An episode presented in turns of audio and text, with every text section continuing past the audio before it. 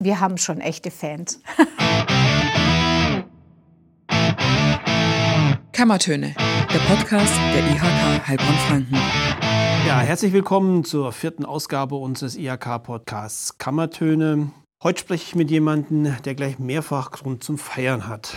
Professor Dr. Bärbel Renner ist nicht nur seit fast genau einem Jahr Geschäftsführerin von Deutschlands größtem Science Center, der Experimenta hier in Heilbronn. Das ist eine Attraktion, die inzwischen weit mehr als 250.000 Menschen besucht haben. Ich glaube, es sind mittlerweile noch deutlich mehr.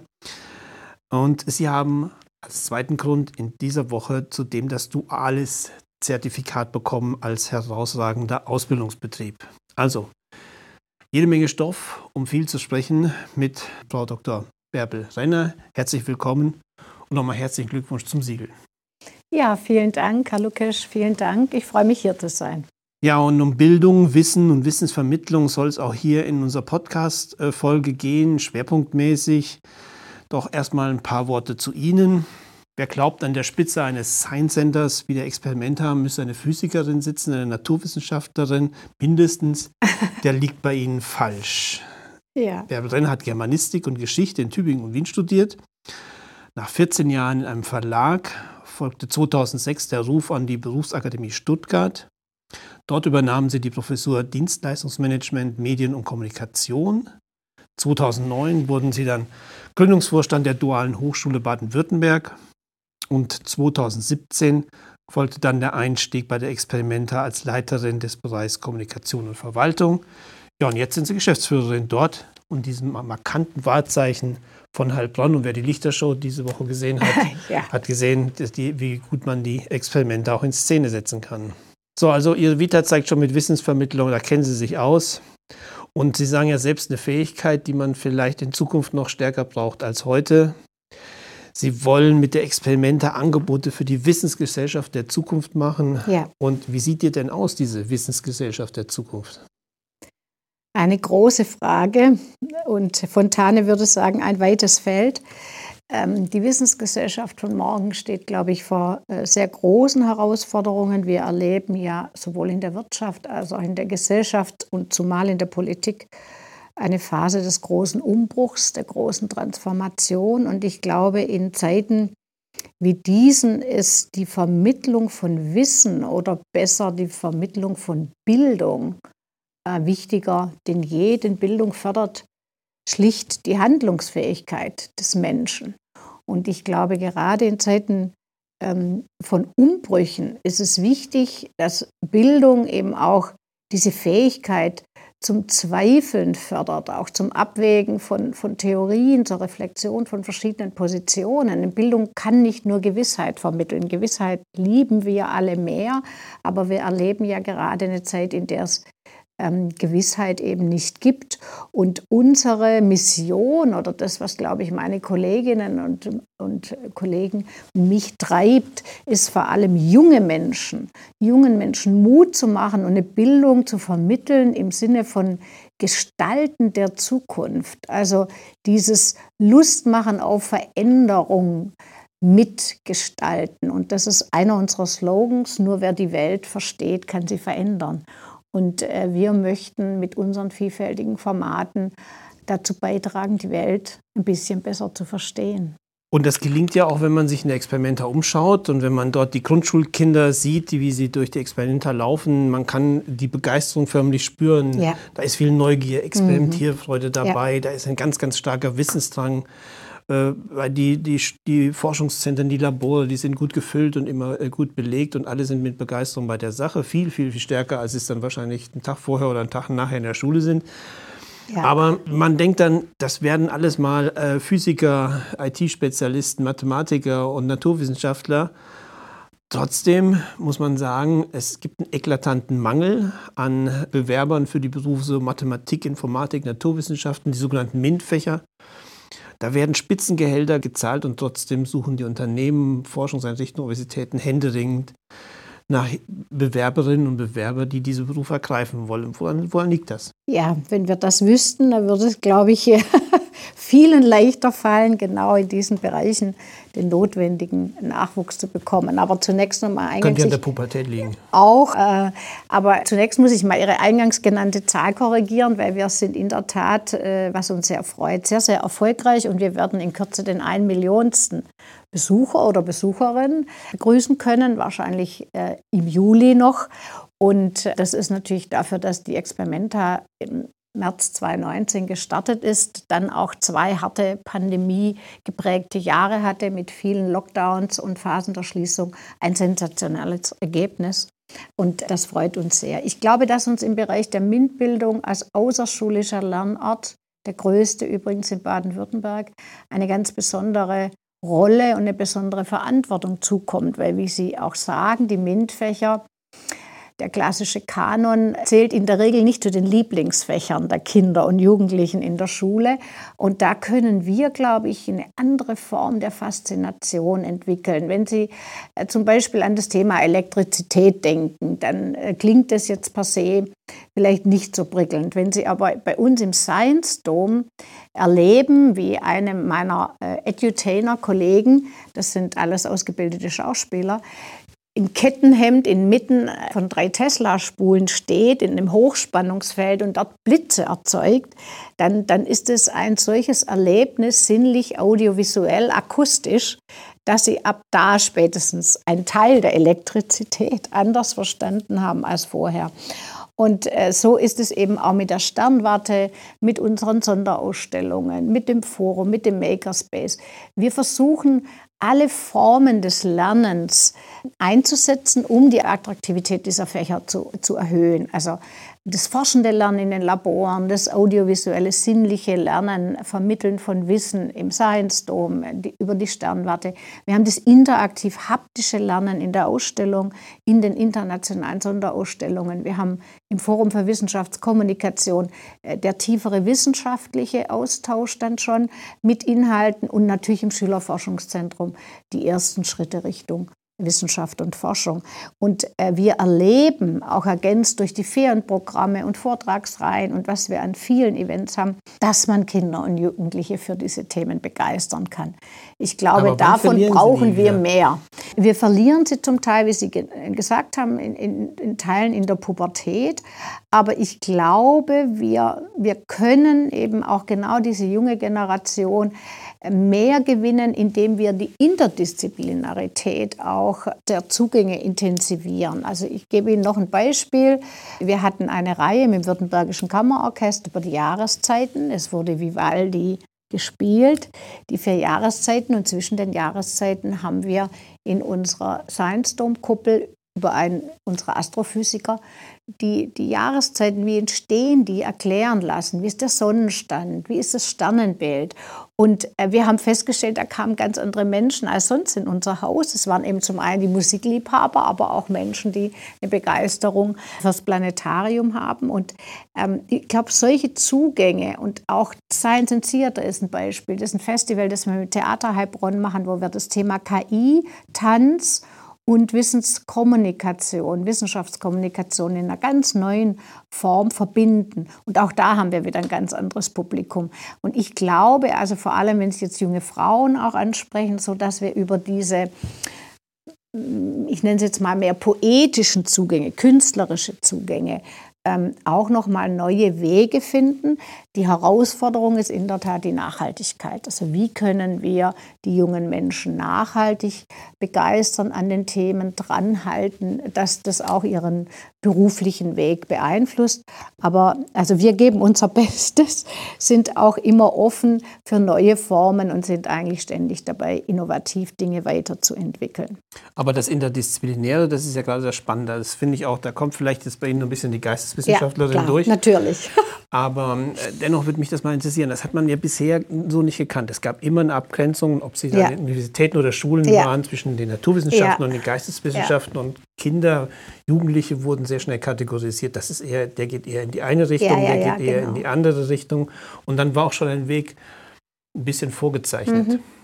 Das versuchen Sie ja, wenn ich das richtig verstanden habe, so ein bisschen aufzubrechen. Absolut und, und äh, absolut. Und Gott sei Dank kommt da auch ein bisschen Bewegung in die Curricula äh, der Schulen. Ein Beispiel ist das Thema Nachhaltigkeit. Und ich meine, die großen Fragen der Zeit werden alle nicht mehr von einer Disziplin gelöst. Nehmen Sie das Thema KI, das unglaublich viele Fachdisziplinen umfasst, bis hin zur Ethik. Und bei der Nachhaltigkeit ist es ähnlich. Und da versuchen wir auch das Beste aus unseren Welten, wie wir immer sagen, eben Labore, Science Dome und Ausstellung zu verbinden. Und Nachhaltigkeit ist genau so ein Thema, wo sie unglaublich viele MINT-Aspekte, aber natürlich auch Gesellschafts- gesellschaftlich relevante Fragestellungen, gesellschaftspolitische Fragestellungen, künstlerische Fragestellungen, ethische Komponenten, die großen Nachhaltigkeitsziele, die es gibt, äh, in einem zu verbinden. Und da merken wir, das ist natürlich jetzt nicht nur in dieser Generation, aber in, in, besonderer Weise ein Thema, das die fesselt, das die interessiert, weil, weil es für sie eine Relevanz hat. Es ist ein Thema, das für ihr persönliches Leben eine Relevanz hat und äh, natürlich mit Klimawandel, mit Fragen der Mobilität, mit so vielen anderen Fragestellungen zusammenhängt, dass man die dafür richtig begeistern kann. Und ich glaube, da liegt eine große Chance drin, nicht mehr in diesem klassischen Fächerkanon zu denken, sondern die Dinge, wie sie ja im echten Leben auch sind, äh, in, in diesen großen Kontexten zu sehen und äh, wie die sich auch gegenseitig natürlich befruchten und äh, voneinander abhängig sind. Auch wenn ich mir vielleicht jetzt den Zorn der Pädagogen ähm, auf mich ziehe, die Frage, können da Schulen was von lernen?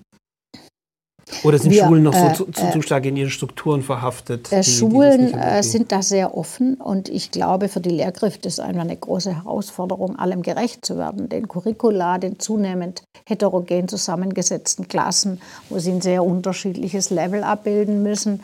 Und ähm, da sehen aber viele in uns, also vor allem natürlich die Schulen der Region, die keine langen Anfahrtswege haben, eine ganz ganz große Bereicherung und Ergänzung. Wir haben einen enormen Zuwachs im Bereich der, der Schulen, die uns besuchen. Und das ist ja auch sehr erfreulich, also auch äh, schulartenübergreifend. Und wir haben ja auch Angebote, die im Kindergartenalter beginnen, nicht nur in der Schule. Wir sind ja der Meinung, man muss ganz früh beginnen und da schon, die, die Kinder haben, wenn sie klein sind, einen ganz natürlichen Forscherdrang und diesen Entdeckertrieb und dieses, dieses, die Freude am Erleben und am Wissens Wissenserwerb. Das ist was ganz Natürliches bei Kindern.